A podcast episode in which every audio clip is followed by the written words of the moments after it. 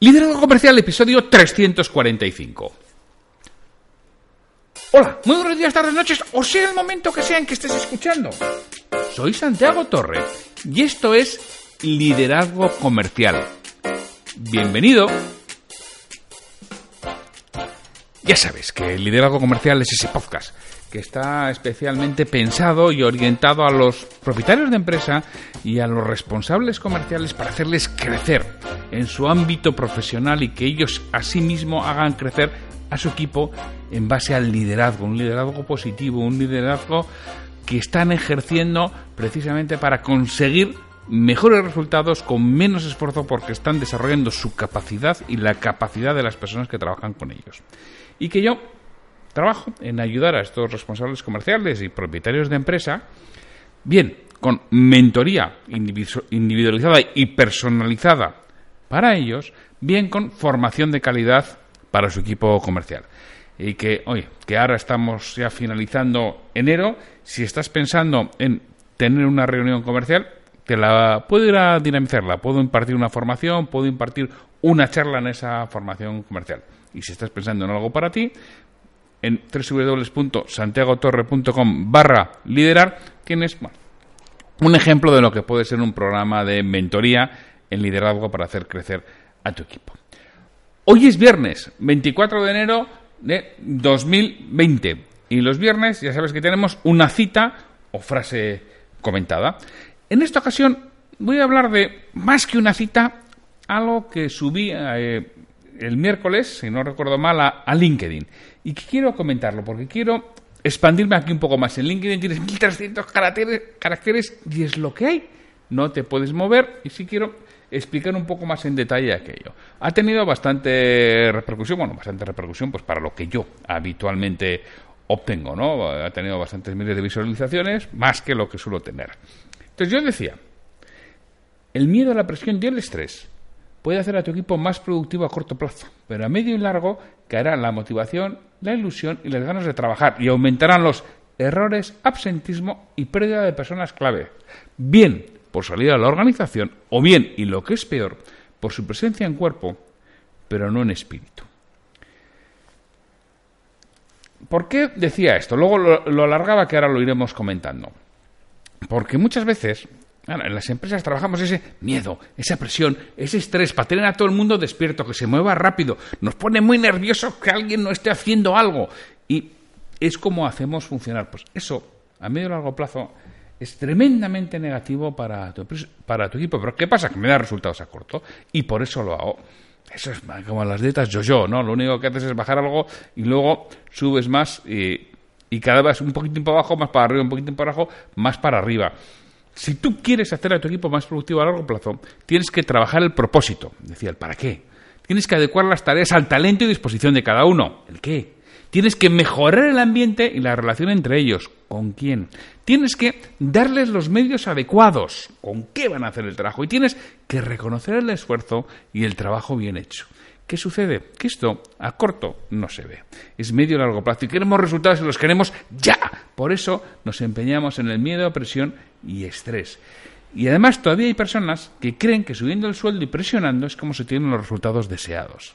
Amigo, te anticipo yo que no, trabajar a largo plazo permite mejorar la satisfacción de tu equipo reduciendo el coste salarial y aumentando los ingresos. Eso sí, hay que hacer cambios en la forma de hacer y en la mentalidad. Te aseguro que merece la pena. Además, afirmaba en LinkedIn, quien no lo haga sucumbirá a la, a la nueva era de escasez de personas que merecen la pena. Y acababa preguntando, ¿eres de los que crees que esto que digo no es más que buenismo absurdo? De los que, no, yo, ya haría, pero no sé cómo. O de los que han comenzado ya el camino. Si no has comenzado ya el camino, ponte en marcha porque es que luego va a ser tarde. Y te voy a explicar el porqué y mi, mi razonamiento y mi motivo. Podemos discutir el si hacer tu equipo más productivo a largo plazo tiene que ver con los cinco aspectos que yo he trabajado o con otros.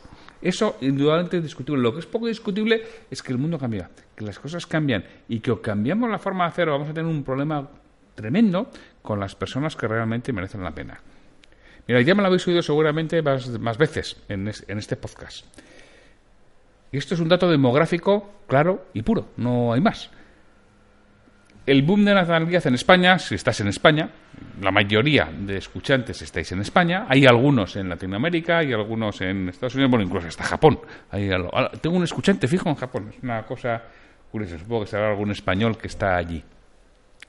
Lo que me, refiero es, el boom de la natalidad en España se produce entre el año 1961 y el año 1968. Nacemos un tropollón de, de personas. ¿Qué sucede?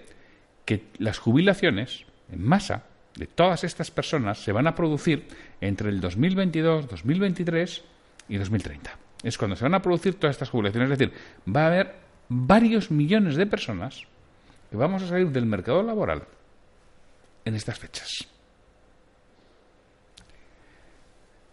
Y de esos varios millones de personas va a haber unos cuantos cientos de miles o algún millón que están en puestos al frente de equipos de trabajo.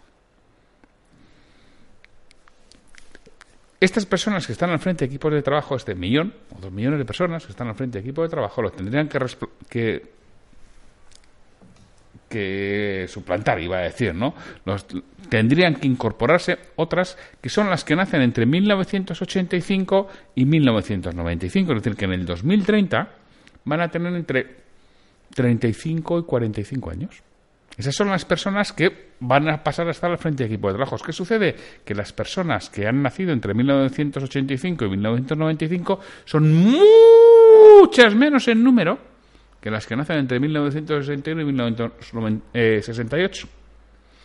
Con lo cual va a haber poca, va a haber escasez de personas capaces de estar al frente de equipos de trabajo. No vamos a tener.